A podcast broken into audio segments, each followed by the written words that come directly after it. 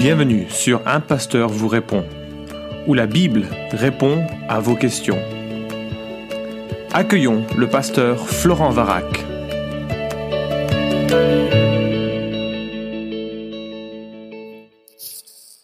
La question est posée, j'aimerais aussi avoir une explication du passage de 1 Corinthiens 15, 29. Quel est le sens de ce verset? Ouvrez les guillemets. Autrement, que feraient ceux qui se font baptiser pour les morts?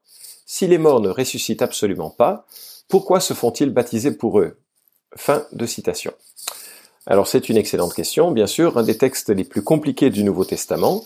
En 1887, Frédéric Godet, un commentateur euh, remarquable, comptait déjà une trentaine d'interprétations pour ce baptême des morts. J'ai lu des commentaires qui évoquent une quarantaine d'options, et j'ai même lu un article, mais celui-ci je l'ai lu il y a longtemps et je n'ai pas su le retrouver, où l'auteur affirme avoir recensé plus de 200 interprétations possibles. Enfin, euh, je doute qu'il y ait beaucoup de différences dans les positions qu'il évoque. Hein. C'est pas possible qu'il y ait 200 interprétations radicalement différentes. Alors dans ce podcast, on ne va pas énumérer les 40 euh, interprétations possibles, ni les analyser, ce serait fastidieux. Et en plus, on peut les regrouper en, grandes catégories, et je crois que c'est ce que, ce que l'on va faire. En fait, la difficulté vient, entre autres, euh, de la préposition qui est utilisée. Le terme grec, cette proposition, uper, pour a une dizaine de nuances possibles. Euh, il peut s'agir de pour, de au-dessus, de vers, de à travers, de au-delà, de au nom de, au lieu de, à cause de, en rapport avec.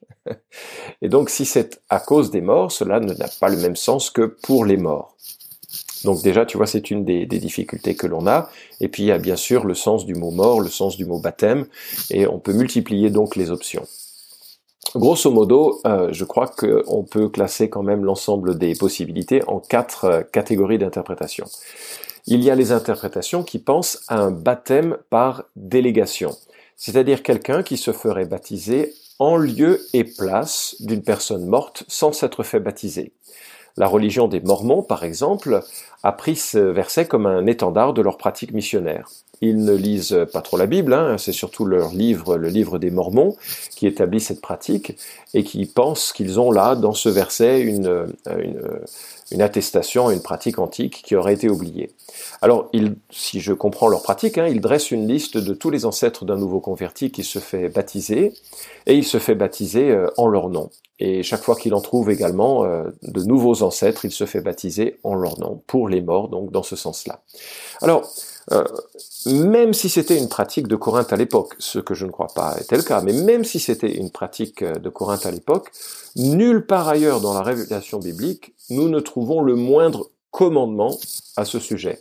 Ceux qui se sont plongés dans l'herméneutique, hein, l'art d'interpréter la Bible, doivent connaître la différence entre un exemple bon ou mauvais, et un commandement. Donc si on avait un, un exemple de, cette pratique en 1 Corinthiens 15, on ne trouve nulle part un commandement de cette pratique. Alors euh, il, il faudrait rester prudent. Mais en plus, et ça c'est le plus important, cette interprétation est contraire à l'ensemble des informations de la Bible sur la question du baptême. Le baptême est pour une personne qui est consciente de sa foi. Elle est devenue disciple, elle est capable de verbaliser sa foi, et elle atteste en quelque sorte de son attachement à Christ par un geste, un geste symbolique où elle est immergée, plongée dans l'eau et sortie de l'eau en témoignage de sa vie nouvelle ou en symbole de sa vie nouvelle. Le baptême n'est jamais, jamais, jamais, jamais un acte qui sauve. Ah, c'est très important de se souvenir que le salut, nous dit Ephésiens 2, 8 à 9, est euh, le fruit d'un cadeau euh, que Dieu donne. C'est par la grâce que vous êtes sauvés, dit le texte biblique, par le moyen de la foi. Cela ne vient pas de vous, c'est un don de Dieu. Ce n'est pas par les œuvres, afin que personne ne se glorifie. Tu trouveras ça en Éphésiens chapitre 2, versets 8 à 9. Donc l'idée d'un baptême par délégation ou d'un baptême qui donnerait le salut à des personnes qui seraient euh, déjà décédées est absolument contraire à l'écriture. J'ajouterais que la Bible nous enseigne qu'il est donné à l'homme de mourir une seule fois, après quoi vient le jugement. Cela se trouve dans la lettre aux Hébreux, et donc c'est avec euh, certitude que l'on peut rejeter cette notion de baptême par délégation. Deuxième interprétation possible, euh, il y a des gens qui pensent que c'est un, euh, c'est un symbole du martyr. Cette interprétation traduit le mot pour, uper dans le grec, dans le sens de avec, se baptiser avec les morts de la persécution. C'est euh, comme si l'impact de leur mort au moment de leur mise à mort euh, avait donné l'occasion de se faire baptiser en, mémoire de leur bravoure. Euh, puisque le Christ a parlé du baptême de sa mort pour décrire son martyr, hein, en Luc 12, 50 par exemple, Paul parlerait ici des martyrs qui, si Christ n'était pas ressuscité, n'auraient aucune espérance.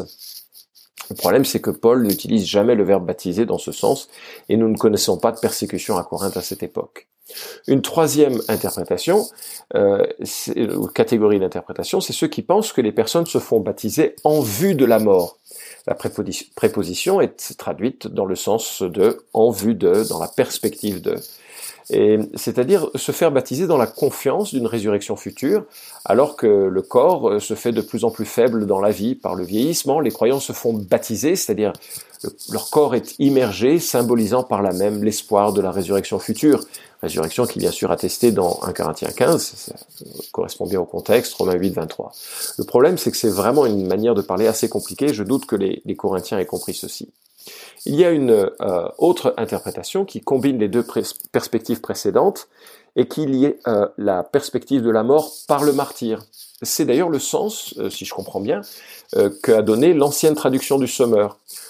je cite le verset 29, ouvrez les guillemets donc, d'autre part, pourquoi certains se font-ils baptiser au péril de leur vie S'il est vrai que les morts ne ressuscitent pas, pourquoi donc courir un tel risque en se faisant baptiser au risque de mourir? Euh, c'est séduisant comme traduction parce qu'il y a une certaine simplicité dans cette lecture. Et en plus, euh, Paul parle de ses propres persécutions dans les versets qui suivent. Mais pour que cette traduction s'impose, il faudrait qu'on sache que les convertis de Corinthe étaient confrontés à une persécution. Or, ni le livre des actes, ni l'histoire séculière ne parlent d'une telle situation. C'est probablement pour cette raison, ou en tout cas pour l'une de ces raisons, que la Bible Sommer 2015, donc la nouvelle traduction, est revenue sur une formule plus générale. Pourquoi certains se font-ils baptiser pour les morts, en laissant le soin au lecteur de l'interpréter. Je cite une dernière euh, interprétation qui me semble euh, intéressante. Euh, c'est ceux qui décrivent ce baptême comme celui des nouveaux convertis au christianisme gagné par le témoignage des mourants.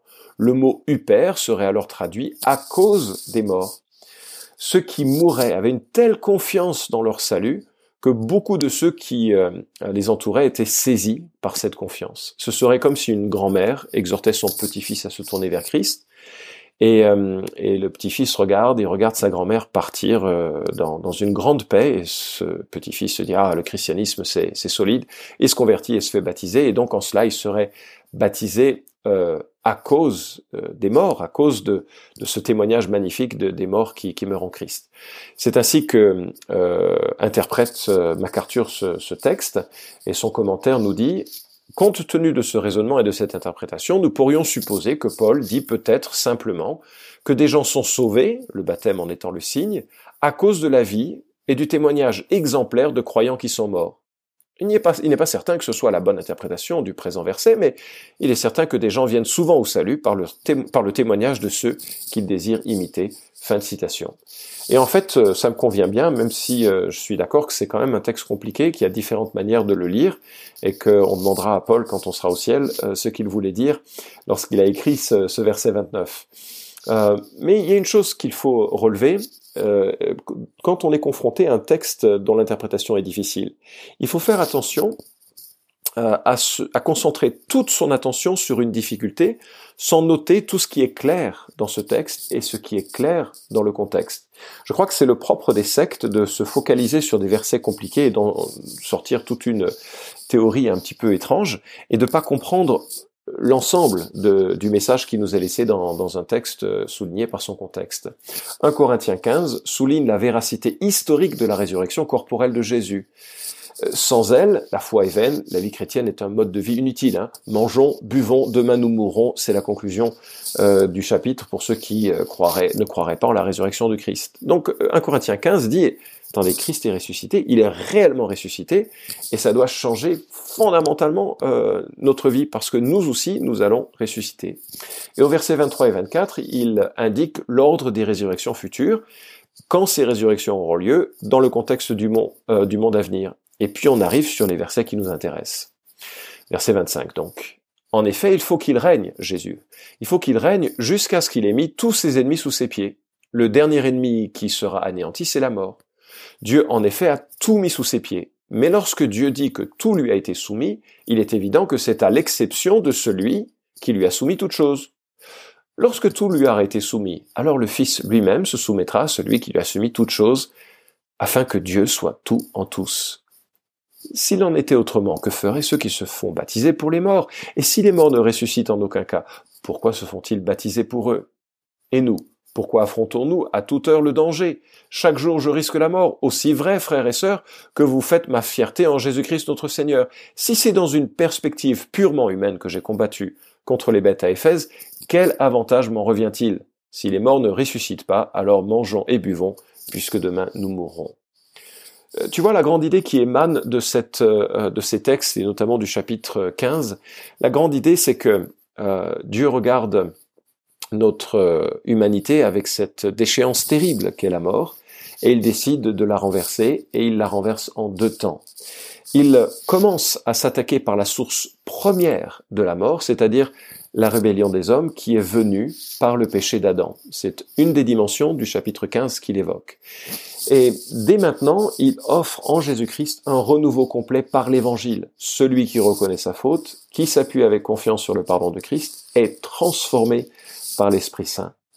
Tout ça, ça vient par la mort et la résurrection de Christ. C'est le premier temps de la solution à la mort que Dieu donne. Mais il y a un deuxième temps qui viendra plus tard et qui viendra avec la résurrection euh, future, inaugurée en Jésus-Christ. Le deuxième temps, c'est quand Dieu renversera cette réalité de la mort. Ça a commencé avec celle de Christ, la euh, résurrection de Christ qui a empêché à la mort de gagner en quelque sorte, et Jésus entraînera avec lui tous les siens dans cette résurrection. Et alors, Dieu le Fils remettra le royaume de Dieu, euh, le royaume à Dieu le Père, la boucle sera bouclée, la paix rétablie, le péché et la mort auront été euh, vaincus, et c'est ainsi qu'il faut regarder à ce qui est central. À la lumière de tout ceci, on a raison de croire, on a raison de se tourner vers Jésus-Christ, on a raison de se faire baptiser et de voir la paix que Dieu donne aux mourants qui meurent en, Jésus-Christ. Et euh, enfin, l'orientation de ce passage, c'est l'assurance de la résurrection à cause de la résurrection de Christ, l'assurance de notre victoire sur le péché à cause de la victoire de Christ sur le péché, et donc le baptême devient le joyeux témoignage de cette grande victoire. Alors, si tu es devenu un disciple de Christ, j'espère que tu t'es fait baptiser, même si tu ne comprends pas le sens précis du verset 29 qui reste parfois un petit peu énigmatique. Merci d'avoir écouté cet épisode d'un pasteur vous répond. Posez vos questions en nous envoyant un email à question@toutpoursagloire.com. Retrouvez cet épisode et tous les précédents sur notre site toutpoursagloire.com.